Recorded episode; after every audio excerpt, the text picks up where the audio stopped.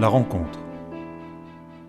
Ils discutèrent chaque soir, d'abord par écrit, puis rapidement ils décidèrent de s'appeler. Des questions anodines pour mieux se connaître au début, chacun faisant preuve d'une plus grande audace. Ils plaisantaient, se taquinaient, s'éloignaient progressivement de la douce réserve des premiers contacts. Ils abordaient parfois des sujets graves ou s'entraînaient dans un humour décalé qu'ils partageaient avec délectation. Au-delà des idées, des mots, ils ressentaient une vraie entente réciproque. Ils n'étaient ni trop sérieux, ni trop légers. Elle n'était ni prétentieuse, ni timide. Il leur semblait que l'autre était exactement comme ils l'avaient rêvé. Leurs centres d'intérêt étaient similaires. Ils aimaient le sport, les voyages, les sorties. Ils discutaient déjà des endroits qu'ils pourraient se faire découvrir, des petites ruelles de Venise au quartier perdu de Bangkok.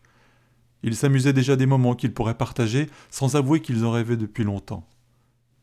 Déjà éprise de lui, elle se disait qu'il devait avoir beaucoup de succès auprès des femmes et redoutait intérieurement qu'il la découvre trop banale et sans intérêt.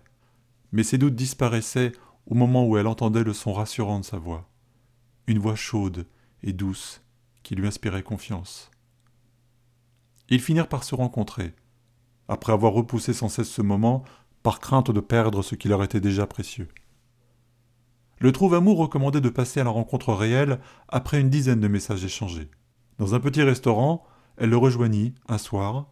Il était encore plus beau que sur les photos. Sa douceur était évidente. Il eut tous les égards qu'on peut rêver.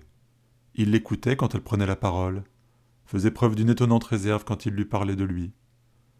Bien qu'il ne lui fît aucun compliment direct, elle se sentit valorisée par son attention sincère. Parfois, il faisait un trait d'humour qui la désarçonnait et provoquait chez elle une hilarité due aussi à sa nervosité. Il la trouvait radieuse, à l'esprit fin et élégant. À la fin du repas, ils se sentaient amoureux l'un de l'autre. Ils marchèrent côte à côte dans la rue, à la nuit tombée, sans cesser de parler. Ces endroits qu'ils connaissaient par cœur prenaient de nouvelles couleurs. Ils ne souhaitaient pas se quitter dans l'immédiat, mais ils avaient conscience de la nécessité de ne pas altérer la beauté du moment par un geste déplacé. Ils s'arrêtèrent près de la rivière et la regardèrent en silence. Le premier silence depuis des heures. Il dut se dire que c'était le moment idéal pour établir officiellement leur union.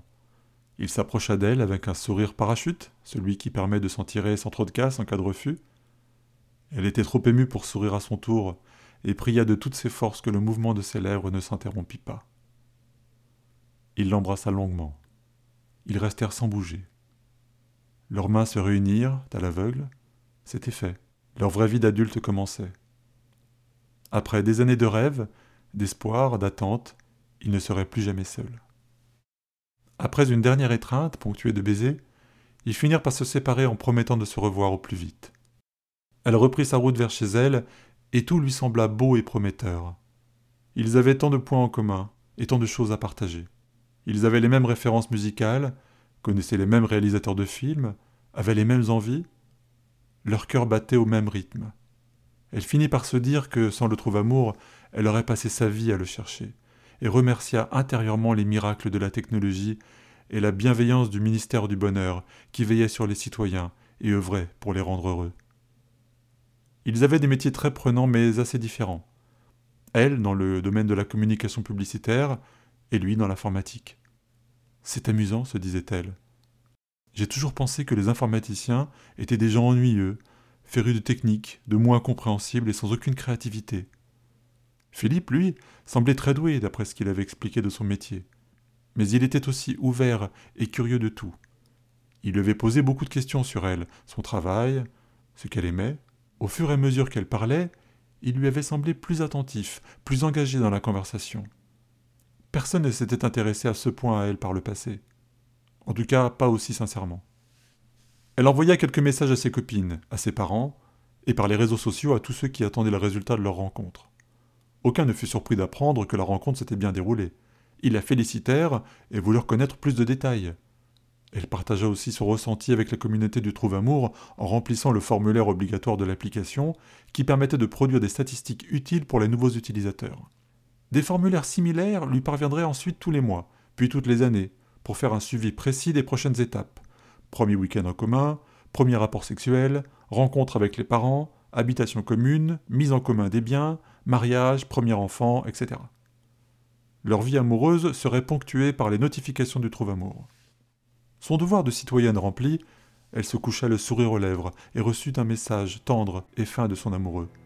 Ma chère Charlotte, cette soirée était pour moi comme un rêve éveillé. Je ne cesse de penser à toi. Vivement demain. Ma main cherche encore la tienne dans le noir. Elle s'endormit bien vite.